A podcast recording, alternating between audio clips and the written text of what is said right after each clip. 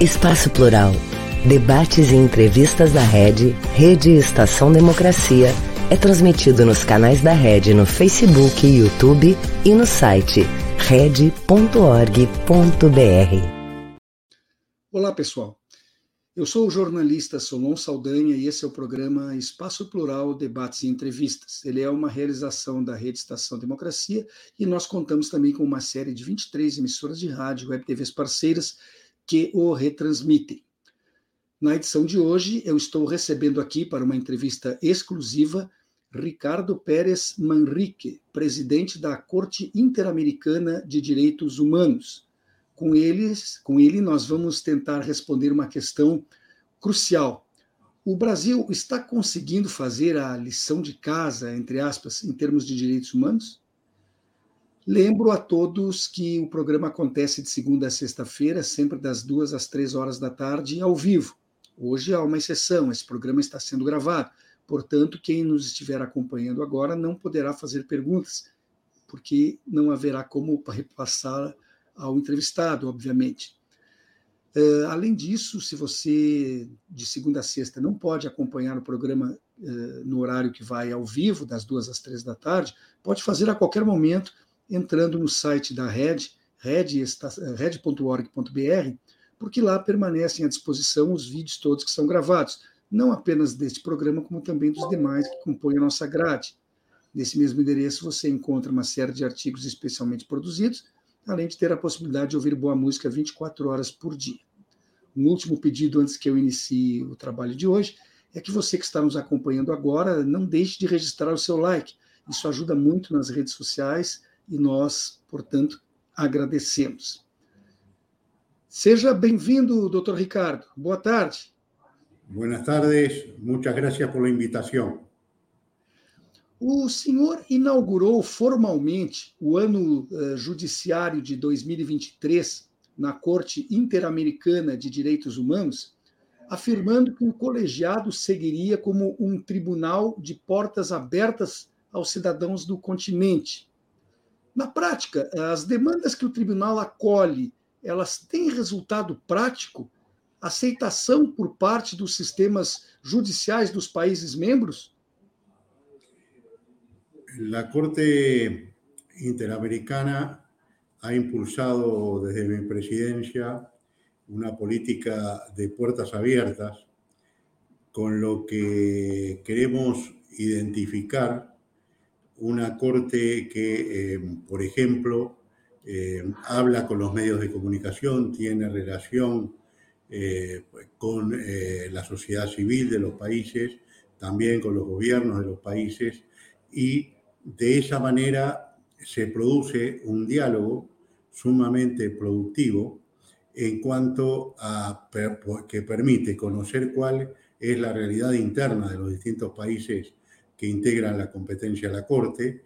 Estamos hablando de una población de más o menos 600 millones de personas, los países más grandes del continente, México, Brasil, Argentina, eh, están, eh, sometidos a la competencia de la Corte y eh, privilegiamos en ese diálogo tan abierto un libre canal de información con las personas pero también eh, un trabajo muy intenso con los respectivos sistemas judiciales de cada uno de los países.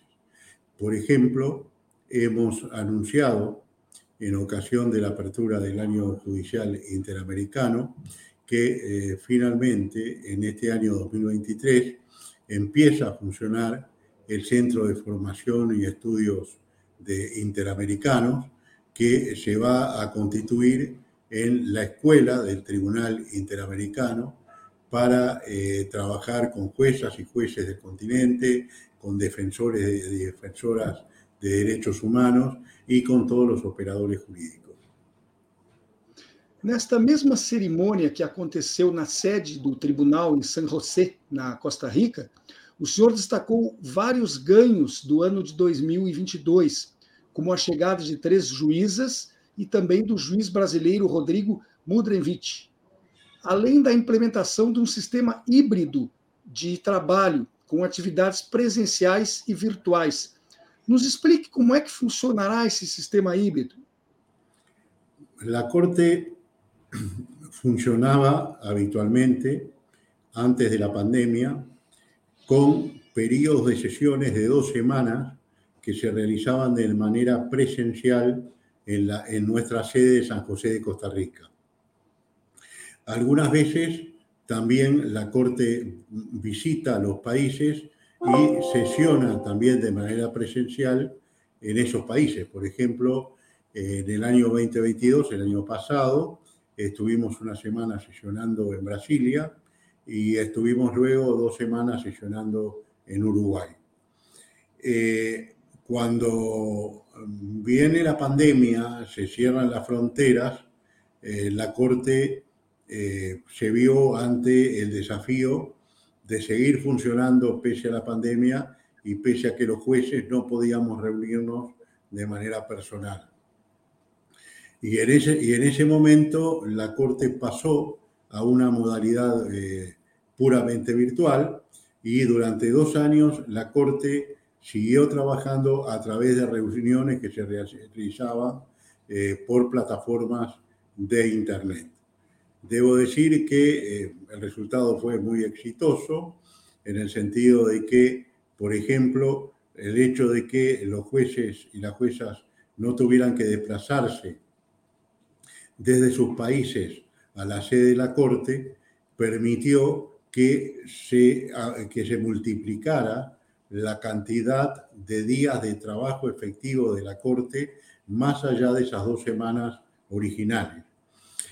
Cuando volvemos a la normalidad después de la pandemia, esto fue a comienzos del año pasado, eh, tomamos la decisión de mantener nuestras sesiones presenciales como era tradicional en San José de Costa Rica, pero a su vez a eh, eh, incorporar a los periodos de sesiones, sesiones habituales, o sea, de manera presencial, una o dos semanas eh, que se realizan de manera virtual.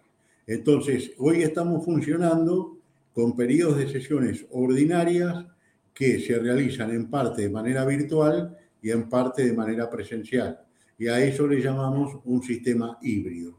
Este sistema ha permitido, vuelvo a repetir, que cuando la Corte estaba en un periodo de 15, 16 semanas eh, trabajando en periodos de sesiones presenciales, ha pasado a más de 25 semanas que eh, si sumamos el tiempo que estamos los jueces y las juezas presentes y el tiempo que estamos comunicados a través de una plataforma eh, informática. O sea que eh, hemos aumentado el rendimiento de la Corte, hemos aumentado el tiempo de sesiones y esto eh, demuestra que la virtualidad como, como ambiente de trabajo ha venido también al sistema judicial interamericano para quedarse y lo estamos de hecho este, utilizando de una manera muy satisfactoria. Que estrutura possui a Corte, a Corte IDH e quem financia o seu funcionamento? Os países signatários, eles participam financeiramente para garantir isso? Sí, eh, uno, ese es un, un gran tema eh, de la Corte y en general de todo el sistema interamericano de derechos humanos, porque también el tema de financiación hace al funcionamiento de la Comisión Interamericana. Eh, la Corte eh, fue creada por la Convención Americana sobre Derechos Humanos o Pacto de San José de Costa Rica. Allí se establece una forma de organización de la Corte, eh, la cantidad de jueces y juezas que la integran, de qué manera son electos esos jueces y juezas, que es por la mayoría absoluta de aquellos países que han ratificado la Convención Americana y que los jueces eligen cada seis años eh, y se selecciona entre las personas propuestas por los países que tienen que tener eh, tres características. Por una parte, tener las características para integrar el órgano superior de justicia del país respectivo. En mi caso, yo tengo que tener las características para ser juez de la Suprema Corte de Justicia, cargo que desempeñé antes de incorporarme a la Corte Interamericana, donde fui inclusive presidente de la Corte de Uruguay. En segundo lugar, tienen que ser personas con un amplio conocimiento en materia de derechos humanos. Y en tercer lugar, personas con una identidad moral especial para desempeñar este cargo que aseguren independencia, imparcialidad y probidad a todos los estados y a las personas que integran el sistema. También la convención establece que el presupuesto de la Corte debe ser pagado por la Organización de Estados Americanos. Yo me atrevería a decir que la Corte que empieza a funcionar hace ya 42 años, en 1979, eh, nunca eh, funcionó exclusivamente con los aportes de la OEA, porque esos aportes se volvieron insuficientes por criterios de cómo se calculan y cómo se definen esos montos, y la Corte desde muy temprano tuvo que acudir a la, a la cooperación internacional, financiera internacional, para poder funcionar. Hoy la Corte, eh, su presupuesto funciona en un 60% con fondos de la OEA y en un 40% con fondos provenientes de la cooperación internacional, que es variada porque hay países que hacen eh, del sistema interamericano que hacen aportes específicos y directos a la Corte y también hay países europeos, organizaciones internacionales que hacen aportes para programas específicos a desarrollarse en la Corte Interamericana. O sea que hoy, de cada 10 dólares que se gastan en el presupuesto de la Corte, 10 eh, dólares son provistos por el presupuesto de la OEA y 4 dólares ingresan de vías alternativas de, eh, de cooperación internacional. Si usted me, me pregunta mi opinión, yo lo he dicho públicamente, lo dije en mi discurso inaugural, creo que esto no está bien, que la Corte debería tener un presupuesto suficiente financiado con, exclusivamente con los aportes originarios y genuinos del presupuesto de la Organización de Estados Americanos. A liberdade de expressão foi uma das grandes defesas da corte nos últimos tempos. E como ela se posiciona diante da delicada questão das redes sociais, que têm sido usadas como recurso político, difundindo fake news que influenciaram inclusive resultados de eleições?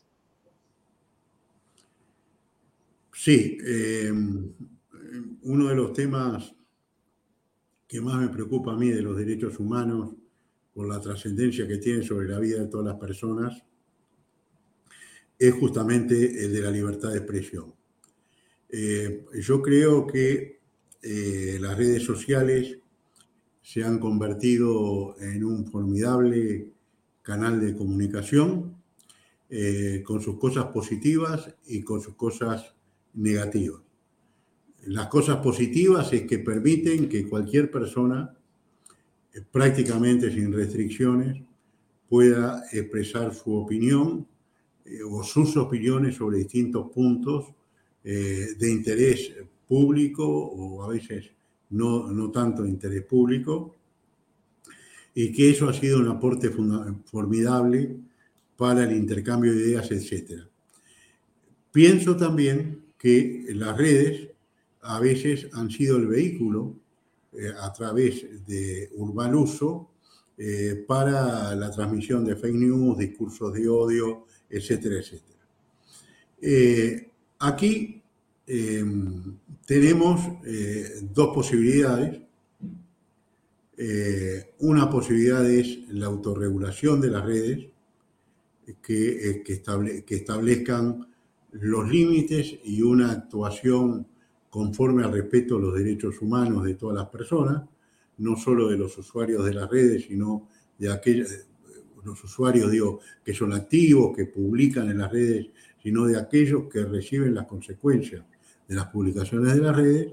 Y otra posibilidad es ir a una autorregulación, a una eh, heteroregulación o una regulación a través de la ley, a través de normas jurídicas. ¿Cuál es el problema que tenemos en este caso? Que las redes no responden a ningún Estado específicamente, que las redes no reconocen una, que quienes son titulares de las redes no reconocen una autoridad que, digamos, pueda actuar cuando se producen excesos o abusos en su utilización. Y esto creo que es un gran desafío en un mundo que cada vez más está requiriendo frente a estos grandes jugadores eh, de estos medios de, comunicación y de transmisión de ideas y transmisión de información gigantescos que no pueden ser ubicados propiamente en ningún país específicamente, son un fenómeno multinacional, global, por más que todos sepamos que los dueños, es decir, hoy sabemos quién es el dueño de Twitter, por ejemplo, no sabemos quién es la persona que es dueña de Twitter, porque ha sido un, este, ha sido una operación que ha tenido una, gran trascendencia mediática y la misma persona se ha encargado de divulgarlo. Pero el tema es cuál es la autoridad que está en condiciones de hacer respetar reglas de juego a estas redes. Creo que este es un gran desafío, que es un desafío de gobernanza global, que el multilateralismo en las instituciones internacionales, llámense Naciones Unidas organismos reguladores internacionales deberían ser quienes de alguna forma actúen cumpliendo el rol que cumplen los estados nacionales y que cumplen los eh, sistemas judiciales nacionales para, eh, para atender los eh, desvíos que se producen o eventuales abusos que se producen en estas redes sociales. O direito das mulheres a uma vida livre de violência, assim como os riscos da violência obstétrica, também são preocupações da corte, pelo que eu li. Que avanço o senhor entende que está se alcançando sobre esses temas que são muito relevantes? Eh, bueno, la Corte eh, ha trabajado eh, temas de violencia obstétrica. Hay un caso que es el caso de Manuela versus El Salvador. Es una mujer que tiene un parto a término, se desconoce en realidad qué pasó con su hijo. Y lo cierto es que requiere atención a raíz del parto y de las condiciones en que quedó es llevada a un hospital en El Salvador. Y en ese hospital lo primero que hace la médica tratante es decir que hay una sospecha de aborto e inmediatamente se le da intervención a la fiscalía y pasa de ser una persona que está en un hospital necesidad, necesita un tratamiento médico a una persona que es indagada por un posible delito de aborto, es detenida inmediatamente, se la esposa a su cama este, y luego es condenada a a 30 años de prisión porque supuestamente había causado la muerte de un feto que no se había acreditado y a los dos años de estar detenida muere de un linfoma de Hodgkin porque no fue atendida adecuadamente en, su situación carcelaria. Eh, recientemente hemos tenido un caso de Argentina en el cual una persona eh, está cursando un embarazo, concurre a atenderse y eh, termina y muere por razones que se desconocen derivados de, una situación de violencia, porque tuvo que esperar varias horas para ser atendida, en fin, una cantidad de, situaciones de ese tipo. O sea, a la Corte le preocupa especialmente la violencia obstétrica, lo eh, se llama Brite Sarce, el caso de Argentina, eh, y en ese caso la Corte hace un desarrollo del punto de vista de la necesidad de prevenir la violencia obstétrica, la necesidad de preparar a los equipos de salud para evitar que se den estas situaciones de violencia en el marco de la atención de la, de la emergencia obstétrica o en general de, de la necesidad de tratamento obstétrico en general. O caso desta mulher na América Central, a corte conseguiu a reversão da situação, da condenação injusta que ela sofreu? Eh, la Corte en el caso de Manuela eh, dispuso una serie de medidas eh, que tienen que ver inclusive con algunos cambios de orden legislativo. Es una sentencia del año 2021. En la Corte se le da a los estados, a partir del momento del dictado de la sentencia, un año para que empiecen a, informar a la Corte sobre cuáles fueron los avances que ha hecho en la ejecución de la sentencia y estamos en esa etapa en este momento. La Corte ha dispuesto medidas de capacitación, medidas de atención a los familiares y algunas modificaciones para prevenir la violencia obstétrica y para prevenir la criminalización de la atención de los fenómenos obstétricos. Estamos en eso, estamos supervisando.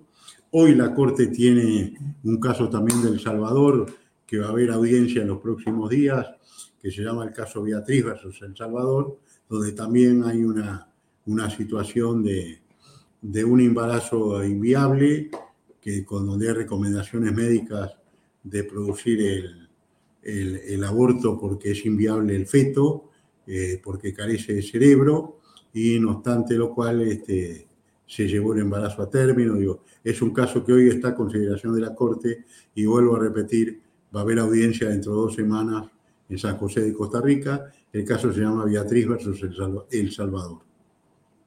Um caso aqui no Brasil, recentemente, também uh, aconteceu semelhante. Uma gravidez, né, um embaraço de uma mulher foi levada a, até o final, com, mesmo com o parecer médico de que a criança não teria condições de vida. E o Supremo manteve, o Supremo Tribunal Federal manteve a decisão médica uh, de, de, de, desobedeceu a, a recomendação da médica e manteve a gravidez. A criança nasceu e faleceu. Houve um caso semelhante aqui no Brasil poucos dias atrás. É muito queria... similar, Sim, é muito similar a, ao caso este de El Salvador que está planteado, que vai haver na corte estes dias. Semelhante. Eu queria lhe fazer uma pergunta que é, na verdade, um, quase um trocadilho linguístico aqui. Vamos ver se o senhor percebe isso. Aqui no Brasil, quando os direitos humanos são citados em alguma coisa, em algum momento, a direita costuma dizer que esse é um discurso de esquerda apenas, servindo para defender bandidos. E usa a direita uma fala, uma frase falaciosa, que diz: direitos humanos devem ser para humanos direitos. Como é que o senhor sugere que se faça que se faça um contraponto a essa expressão? Bien, eh, derechos humanos están basados en la dignidad humana y, como dice la Convención Americana, los derechos humanos eh, nacen con la persona, con, el nacimiento de toda persona y no distinguen ni color, ni raza, eh, ni sexo, ni orientación política, rigen absolutamente para todas las personas. Los derechos humanos no son de izquierda ni de derecha. Los derechos humanos son de las personas, de todos nosotros, más allá de cómo pensamos políticamente o cómo nos pronunciamos eh, sobre temas de, distinta, de distinto orden. Eh, por eso creo que esas afirmaciones están equivocadas, porque eh, todos y todas en algún momento debemos actuar en defensa de nuestros derechos humanos o los derechos humanos de la comunidad. Eh, yo siempre digo, como cité en mi discurso de, de febrero de este año, una, hice una cita de un escritor uruguayo, Eduardo Galeano, autor de Las Venas Abiertas de América Latina, que eh, él tiene un, trabajo eh, sobre la utopía. Y él dice que la utopía es el horizonte y que uno siempre tiene que avanzar hacia ese horizonte, más allá de tener prácticamente la certeza de que nunca se va a llegar y que lo importante es caminar, lo importante es avanzar hacia ese horizonte. Creo que los derechos humanos son eso.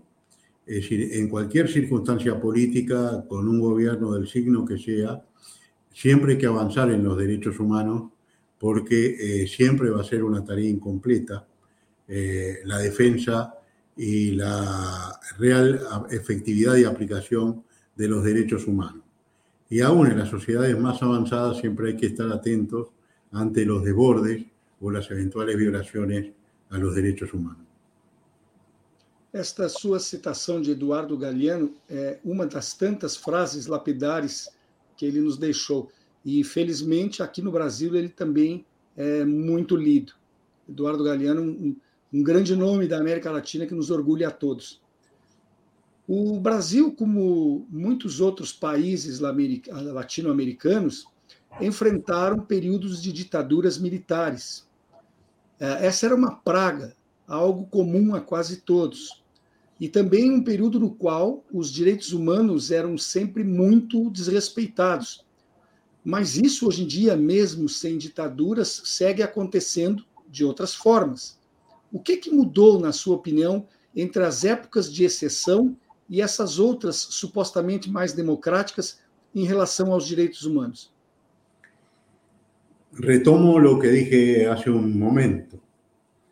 Eh, el autoritarismo y la arbitrariedad eh, no son de derecha ni de izquierda.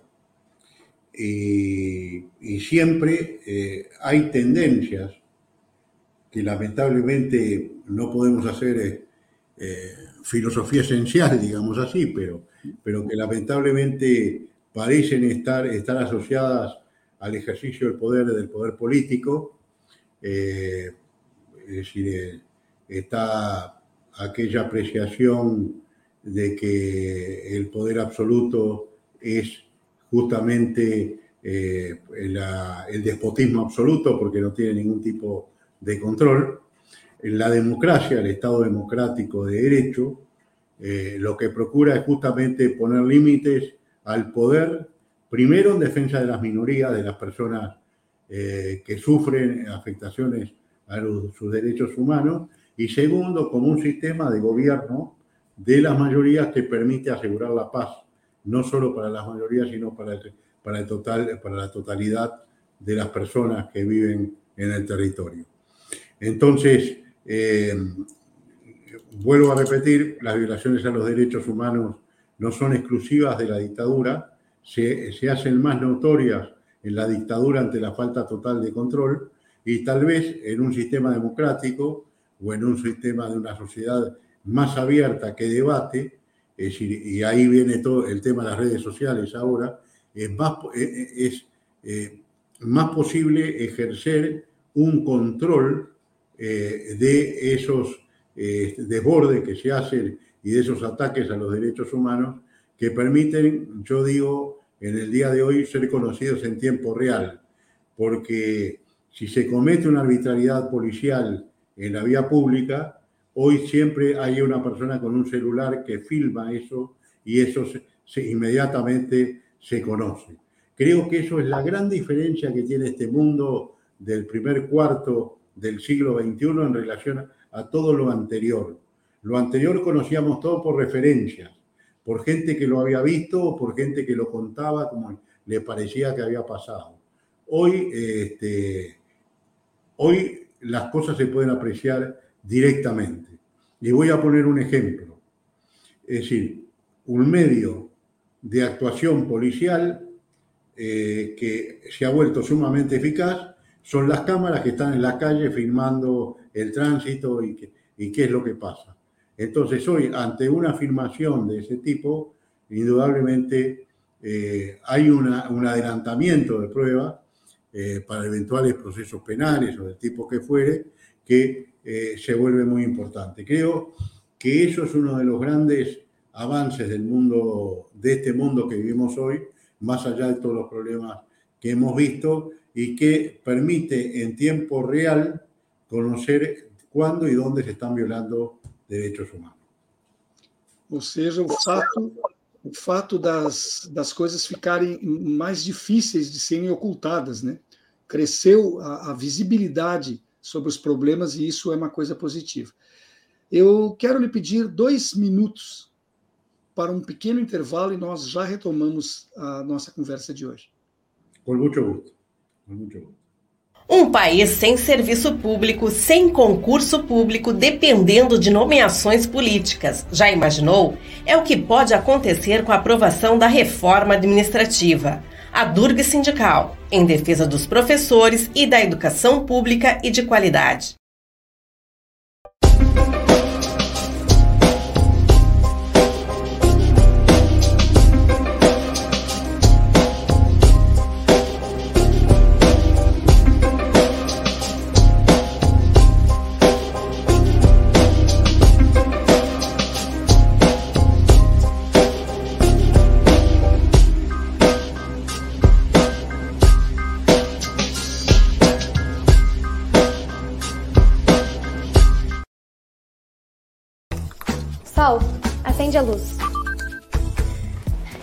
Falar sobre esse tal cooperativismo? Sim. Diz que quem coopera se torna dono do negócio. Sim. Eu posso investir e ainda ajudar a economia local. Sim. E o resultado é dividido entre todos. Dá para acreditar? Sim. Eu posso ter crédito e solução para tudo. E não é um banco. Sim. Mas será que vale a pena? Sim, é simples. A Cressol tem tudo isso lá. Ganhar é para todos. Se eu quiser cooperar? É simples. Vem junto. Cressol.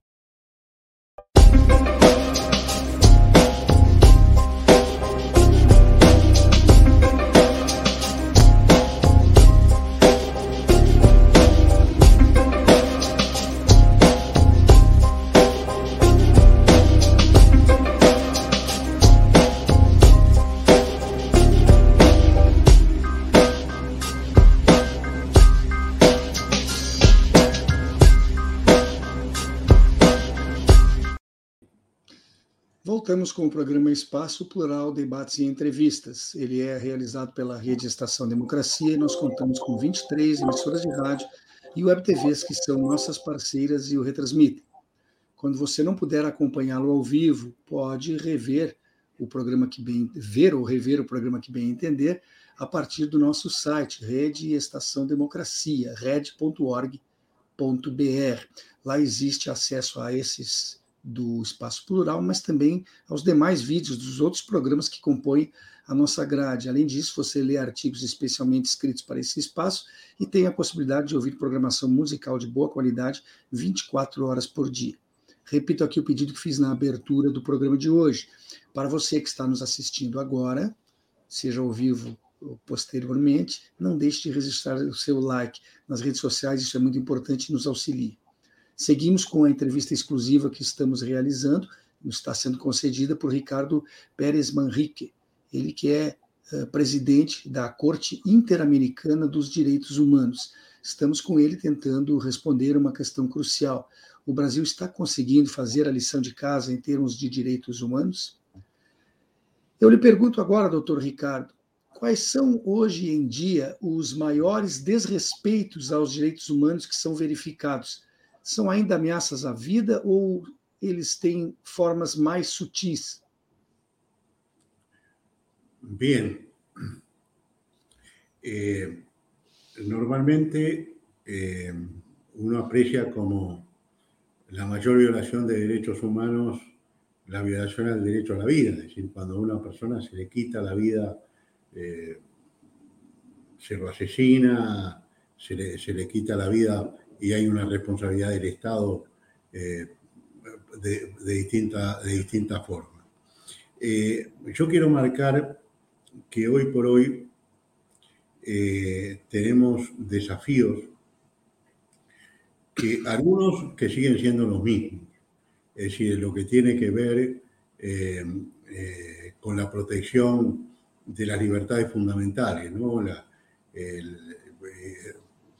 La, libertad, es decir, la libertad de expresión, la libertad de, movi de movilidad, el hecho de no ser extraído del, lugar donde uno vive y tener que mudarse a otro por una, por una desplazamiento forzado, el fenómeno de, combatir las desapariciones forzadas, las ejecuciones extrajudiciales, En fin, eso es todo un, tema que se manifiesta con su gravedad y que hay eh, lugares donde eh, sigue siendo muy fuerte. Eh, a mí lo que me preocupa, y de hecho son temas que hoy la Corte tiene a su consideración, es un nuevo dimensionamiento en los ataques a los derechos humanos a través de fenómenos y este, que afectan no uno, sino todos los derechos humanos de las personas y que incluso ponen en riesgo la capacidad de, sobrevivencia en el planeta. Estoy hablando de, los daños ambientales, estoy hablando de la emergencia climática, este, estoy hablando de temas vinculados eh, con eh, fenómenos como la deforestación, la, utilización de combustibles sólidos de una manera arbitraria y excesiva, este, y eh, el generar hábitos de consumo que tienden a la sustitución inmediata aún de bienes de uso no perecederos, pero que el afán de renovación y de generar eh, movimientos de tipo, de tipo comercial, hace que eh, los productos tengan cada vez una menor duración y se busque una, una renovación por razones técnicas a veces por razones puramente de marketing, que hace que haya un exceso del consumo en un continente en el cual ya estamos eh, en los 8 mil millones de habitantes. Entonces, eh, yo diría que el mayor desafío que tenemos hoy es, y, yo siempre hago referencia a un documento internacional que son los Objetivos de Desarrollo Sostenible 2030, que son los que eh, ponen en el centro de la cuestión cuestiones como la necesidad de ir al hambre cero, de abatir la pobreza, de proteger el medio ambiente, de ir a un desarrollo sostenible en un régimen de equidad y en un régimen de respeto a los derechos humanos, y donde se vuelve clave el acceso a la justicia, un amplio acceso a la justicia según el objetivo 16, y la necesidad de sociedades pacíficas, inclusivas, y donde eh, los gobernantes estén obligados a houve um travamento na sua transmissão. Eu não sei se o senhor ainda me ouve. Sim. É, houve um pequeno travamento, doutor Ricardo, mas o senhor pode continuar com a sua resposta. Isso são os problemas da internet. Ah, o, senhor está, o senhor está falando é direto de, de Montevideo, Sim. nós estamos aqui em Porto Alegre, tem essa, essa situação. Por favor, continue. Sim. Bueno, sí, sí, eh, sintéticamente lo que estoy, estoy tratando de decir es que en materia de falta de, desafíos en cuanto a los derechos humanos, para mí un gran tema hoy es la propia supervivencia del planeta, lo que tiene que ver con eh, cambio climático, lo que tiene que ver con protección del medio ambiente, con la no utilización de combustibles fósiles, con, eh, con las políticas de consumo que tienden a una eh, renovación inmediata y sin fundamento razonable de todos los bienes de consumo para generar mayores ganancias y que esos, esos desafíos de derechos humanos no solo están poniendo en, en cuestión derechos eh, individuales, sino también derechos colectivos, porque está en juego la propia posibilidad de sobrevivencia en el planeta en la medida que estas causas no sean atendidas debidamente. Brasil tiene, todos sabemos, el problema de la deforestación, los ataques en la Amazonía, en fin, todo eso que son temas sumamente preocupantes. Y hoy quiero señalar que la Corte Interamericana de Derechos Humanos eh, tiene estudio, una solicitud de opinión consultiva sobre desafíos del cambio climático y derechos humanos. O sea que ese tema hoy está a estudio de la Corte. Ah, o Brasil, nos últimos quatro anos, ele viveu uma espécie de apagão em alguns dos seus setores democráticos. Isso, obviamente, repercutiu também e fortemente na questão dos direitos humanos. há alguma diferença já palpável no comportamento do governo brasileiro de até o final do ano passado e de agora, nesse novo governo que aqui tomou posse a partir de janeiro? Eh, eh, eh, yo tengo la perspectiva de la Corte Interamericana, donde los asuntos llegan eh, con cierto retraso en el tiempo, ¿verdad? Eh, lo que yo puedo decir es que el gobierno anterior de Brasil invitó a la Corte a sesionar en, Brasilia, lo que hicimos en agosto del año pasado. Este, tuvimos eh, mucho apoyo del Superior Tribunal de Justicia, lugar donde eh, la Corte sesionó durante una semana en Brasilia y que en ese sentido hubo una relación muy correcta con el gobierno anterior. Eh, con este gobierno estamos a pocos meses de haber asumido. Eh, Brasil compareció hace poco eh, en uno de los primeros casos eh, que tuvo, pero en, el cual Brasil está siendo demandado, pero había, hacía muy poco que había asumido el nuevo gobierno y entonces todavía en la Corte no hemos apreciado eh, cambios sustanciales, pero, pero vuelvo a repetir, nosotros actuamos en casos que a veces tienen un poco de antigüedad y el momento en que un nuevo gobierno actúa frente a la Corte es cuando lo estamos convocando en audiencia, en fin, eh, que ahora vamos a hacer un periodo de sesiones en Chile en el mes de, Brasil, en el mes de, de abril, y allí creo que vamos a tratar un caso de Brasil. Y ahí veremos cómo actúa la representação do Estado neste caso. Que contribuições pode dar a Corte uh, em se tratando do enfrentamento à pobreza e às desigualdades sociais que ocorrem em praticamente todos os nossos países latino-americanos? A Corte começou eh, a partir de, del año 2015, por allí, una revisión de su jurisprudencia porque eh, hasta ese momento se entendía que la Corte no podía entender eh, de manera directa frente a violaciones de derechos económicos, sociales, culturales y ambientales. Hoy podemos decir que a partir de una sentencia del 2017 en el caso Lagos del Campo, y hay una sentencia de Brasil que es muy importante en la afirmación de esta línea, que es la sentencia fábrica de fuegos artificiales San Antonio de Jesús contra Brasil, eh, que la Corte ha profundizado en su jurisprudencia respecto a derechos económicos, sociales y culturales, porque eh, estos derechos son los que habilitan y garantizan la posibilidad de una lucha contra la pobreza, contra el hambre, etcétera.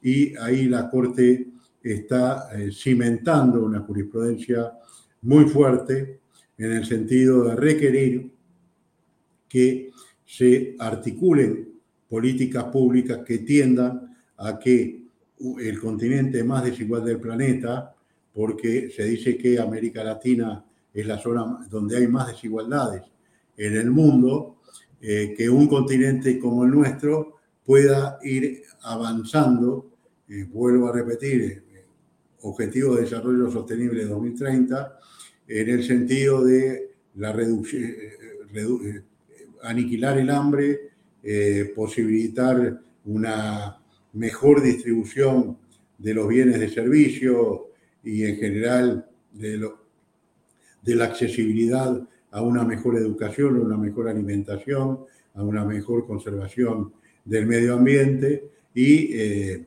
eh, respaldar a los estados en todo lo que están haciendo eh, respecto de mejorar las condiciones sociales de las personas que viven en su territorio. Y en esto destaco que la Corte ha tenido una preocupación muy especial por sectores vulnerables como las mujeres, los sectores LGBTI más, eh, niños, niñas y adolescentes, eh, pueblos indígenas y otros sectores vulnerables. Entonces, eh, en esa línea este, hemos dictado sentencias como esta de la fábrica de fuegos artificiales, en la cual se han dado orientaciones en el sentido de que debe, haber orientaciones de política pública que tiendan a atacar cuáles son los fundamentos o las bases de una situación discriminatoria o de una situación de violación de derechos que tiene que ver con el cumplimiento de derechos económicos, sociales y culturales y ambientales, eh, como el acceso al trabajo, el acceso a, un, el acceso a un medio ambiente sano, el acceso a la alimentación, el acceso a una cobertura de salud adecuada, etc. Se a corte ainda não foi devidamente provocada nesse sentido, como o senhor pessoalmente viu a questão do abandono à comunidade indígena Yanomami, que foi constatada no início deste ano na Amazônia brasileira? Bueno, eh, respecto de esa comunidad indígena, es un caso que está tratando la Corte en este momento porque adoptamos medidas provisionales que son la forma de la Corte decir al Estado que debe de tener en una situación grave, urgente y de un peligro inminente que no puede esperar a que la Corte resuelva un caso de fondo. La Corte ha dado determinadas instrucciones al Estado de Brasil para proteger a estos pueblos y le adelanto que estamos estudiando eh, a partir de, una invitación del Estado de Brasil el momento para que una delegación de jueces y juezas de la Corte visite la Amazonía para verificar en que, cuál es a situação de estos pueblos. Ainda no ano de 2021, o Conselho Nacional de Justiça aqui do Brasil apresentou à Corte Interamericana de Direitos Humanos uma série de medidas que visavam auxiliar o Estado brasileiro a melhorar as condições do nosso sistema prisional. Algo surtiu efeito disso, desse esforço conjunto? O trabalho sensibilizou as autoridades brasileiras a ponto de que algo concreto tenha sido feito desde então? Eh, por lo que yo tengo entendido, eh, eh, por ejemplo, eh, la prisión del curado, del curado, que es donde la Corte verificó, inclusive mediante una inspección de varios de sus jueces, que había una situación que era intolerable desde el punto de vista de la garantía de los derechos humanos, eh, creo que esa prisión no, está, no funciona más, tengo entendido. Este, tengo entendido también que hubieron sentencias eh, del Supremo Tribunal, eh, el Superior Tribunal de Justicia disponiendo que eh, se adoptaran medidas para terminar con el hacinamiento.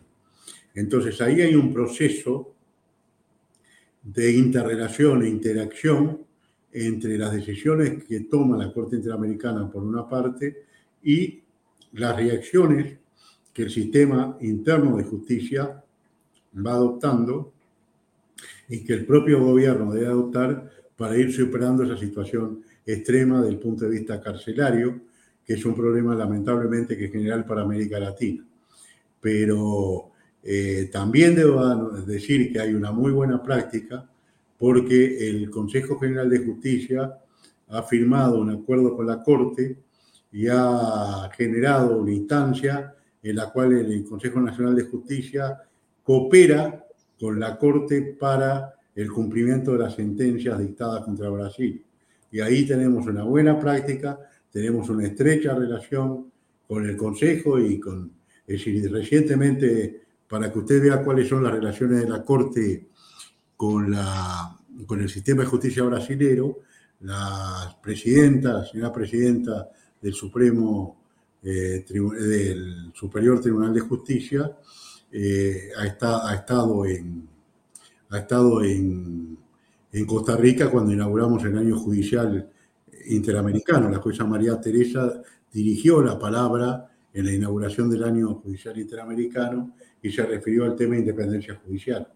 O sea que ahí tenemos, lo entendemos, una relación cercana que es virtuosa del punto de vista de hacer efectiva la sentencia de la Corte en Brasil eh, en, la, medida, la, mejor medida posible y de hacer que eh, mejore la situación de los derechos humanos en, en Brasil.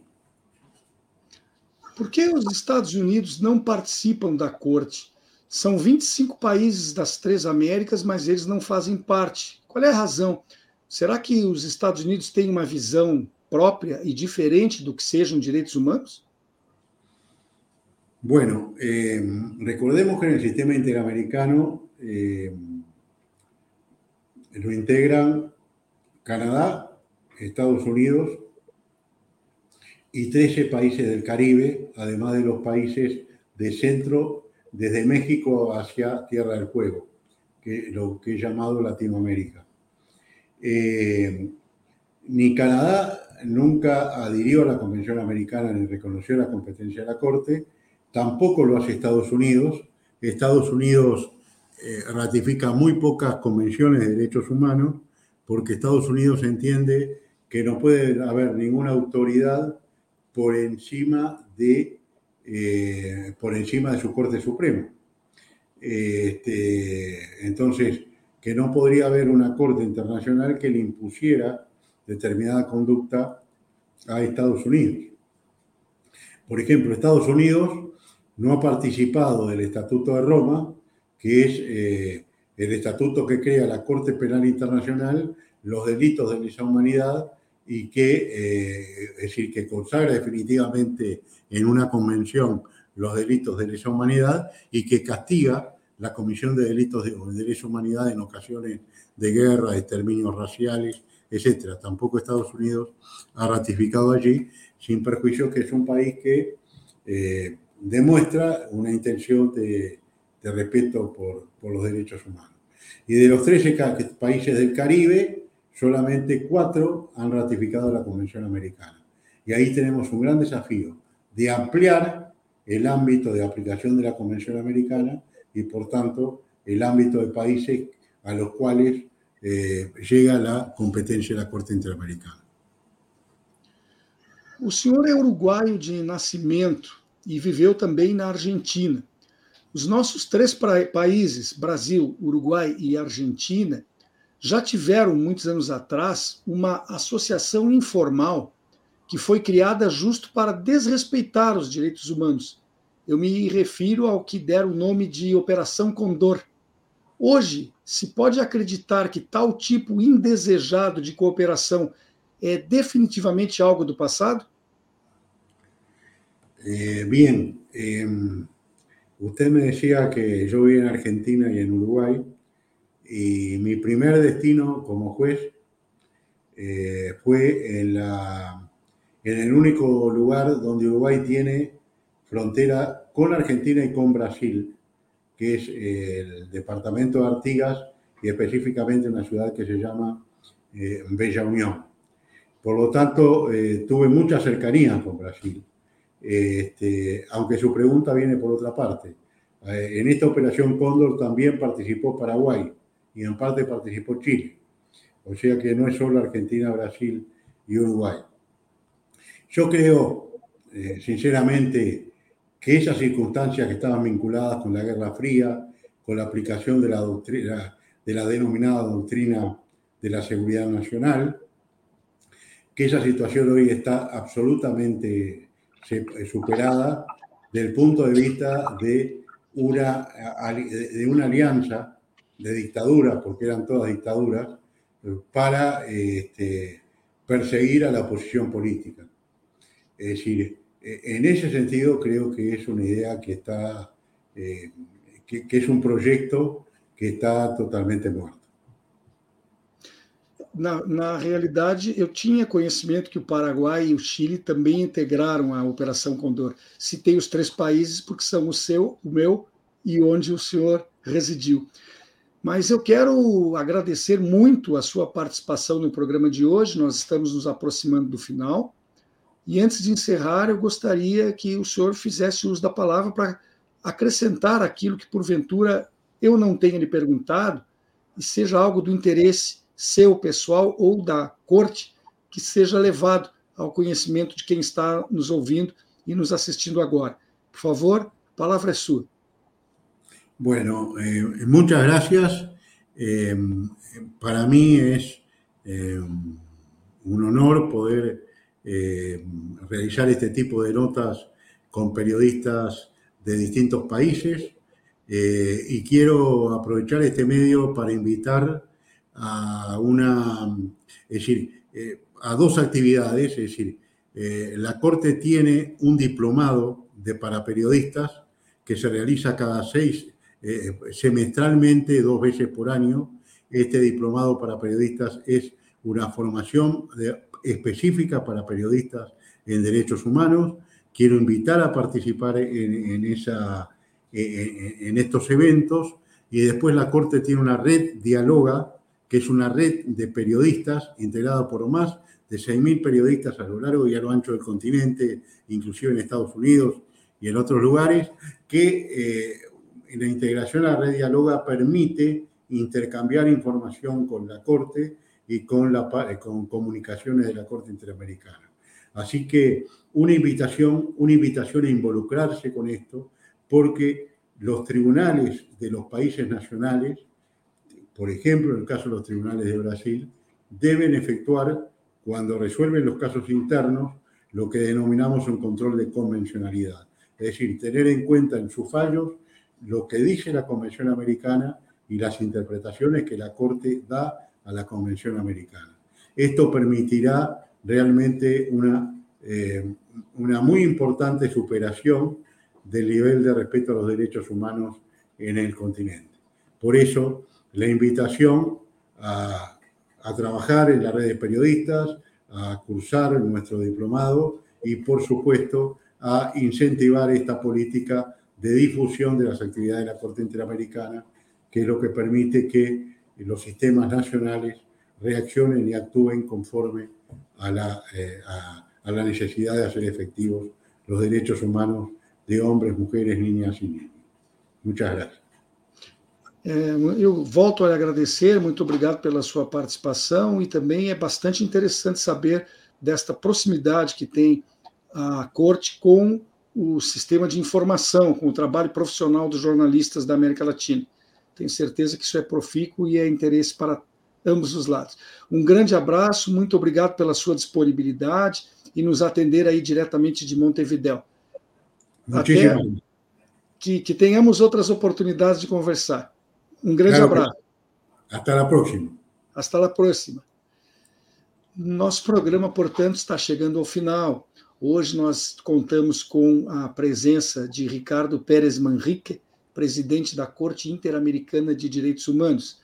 Ele nos deu essa entrevista exclusiva diretamente de Montevidéu e conversamos aqui sobre o trabalho que é realizado pela Corte, que ele preside, e também sobre a situação de direitos humanos no Brasil e fora dele. Antes de encerrar, eu quero convidar a quem está nos acompanhando agora para que adquiram o hábito de visitar regularmente o site red.org.br. Isso é muito relevante para que o nosso trabalho tenha continuidade. Vá lá, procure os programas que ficam gravados, procure os artigos que ficam à disposição, leia, que é importante e certamente é, muito uh, instigante os temas diversos que são ali abordados.